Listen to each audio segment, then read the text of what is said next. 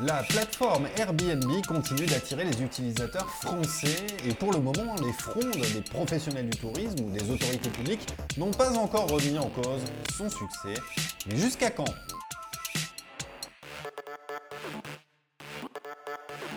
Julien Pillot, bonjour. Bonjour Thibault. Alors Airbnb, rien qu'en France, c'est le deuxième marché mondial, c'est 500 000 annonces. Est-ce que vous pouvez d'abord nous rappeler comment Airbnb a construit son succès?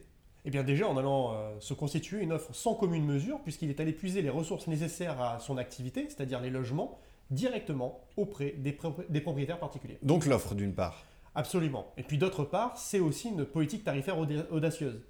Il faut bien comprendre que ces plateformes fonctionnent à la commission, eh bien, quand toutes les plateformes de location faisaient reposer la commission essentiellement sur les propriétaires, Airbnb a pris le contre-pied de cette pratique en allant prélever sa commission sur les voyageurs. Et au bilan Eh bien, au bilan, Airbnb est très vite apparu aux yeux des propriétaires, c'est-à-dire ceux qui détiennent l'offre et qui vont la constituer comme la plateforme la plus intéressante.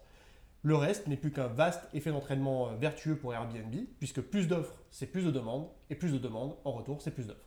Alors, n'y a-t-il pas tout de même une partie de ce succès qui se fonde sur l'illégalité? C'est en tout cas ce sentiment qui est à l'origine des tensions avec les pouvoirs publics ou les hôteliers. À mon avis, il y a là deux problèmes bien distincts, Thibault, si vous me permettez. Commençons peut-être par les hôteliers.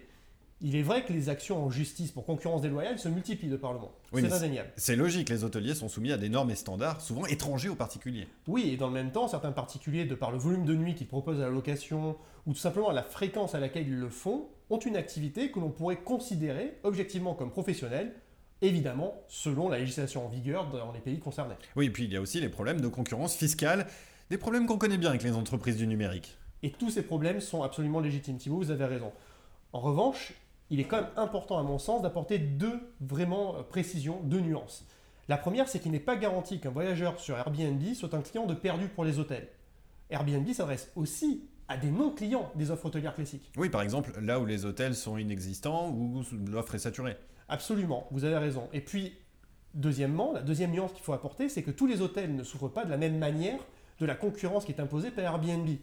Le service hôtelier, finalement, reste différenciant les palaces et les autres grands hôtels restent distinctifs avec de super emplacements premium et les hôtels low cost restent compétitifs sur le plan tarifaire. Alors on en revient à des problématiques qui sont très classiques en stratégie, la différenciation, le positionnement prix. Euh, quid de la régulation dans tout cela? Pourquoi est-ce que les pouvoirs publics sont vent debout contre Airbnb alors? Eh bien déjà, apportons une première nuance. La relation entre les pouvoirs publics et Airbnb varie du tout au tout en fonction du contexte et la stratégie est toute une question de contexte, comme vous le savez bien Thibault. Prenons l'administration fiscale par exemple il est évident que pour l'administration fiscale, les pratiques d'optimisation posent problème. Mais dans le même temps, Airbnb collecte la, taxe de, séjour pour le fisc. Et pour la France, en 2018, c'est 24 millions d'euros de recettes fiscales supplémentaires. Oui, mais c'est plutôt au niveau des municipalités que les relations se tendent. Et là encore, cela va dépendre des villes et donc du contexte. La situation sera vécue très différemment entre les grandes métropoles comme Paris, et les zones balnéaires, par exemple. Alors prenons Paris, justement. Paris, c'est l'une des grandes capitales qui est plutôt clémente en termes de régulation. Pourtant, euh, la mairie a l'air farouchement opposée à Airbnb.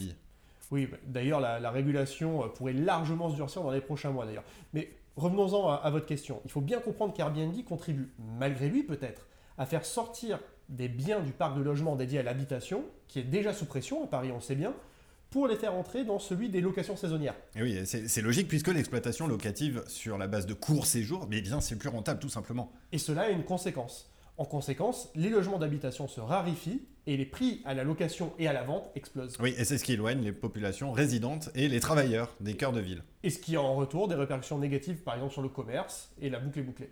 Alors, si on prend les zones balnéaires maintenant, quelles sont les différences? La situation est tout autre? Absolument, elle est tout tout simplement parce que les parcs immobiliers sont plus largement composés de résidences secondaires. Par conséquent, des sites comme Airbnb permettent de transformer des lits froids en lits chauds, et non seulement cela va se traduire par de nouvelles recettes fiscales pour les municipalités, mais en outre cela sera vraiment favorable pour le commerce local. Dans ces zones-là, Airbnb et ses alter ego font désormais partie intégrante de l'écosystème et il n'est pas question de revenir en arrière. Oui, on comprend bien la complexité de ces relations qui demandent donc une multitude de réponses spécifiques en fonction du degré d'attraction-répulsion, on pourrait appeler ça comme ça, degré qu'Airbnb entretient avec son environnement d'affaires local. Merci en tout cas, Julien, pour ces explications. Merci Thibault.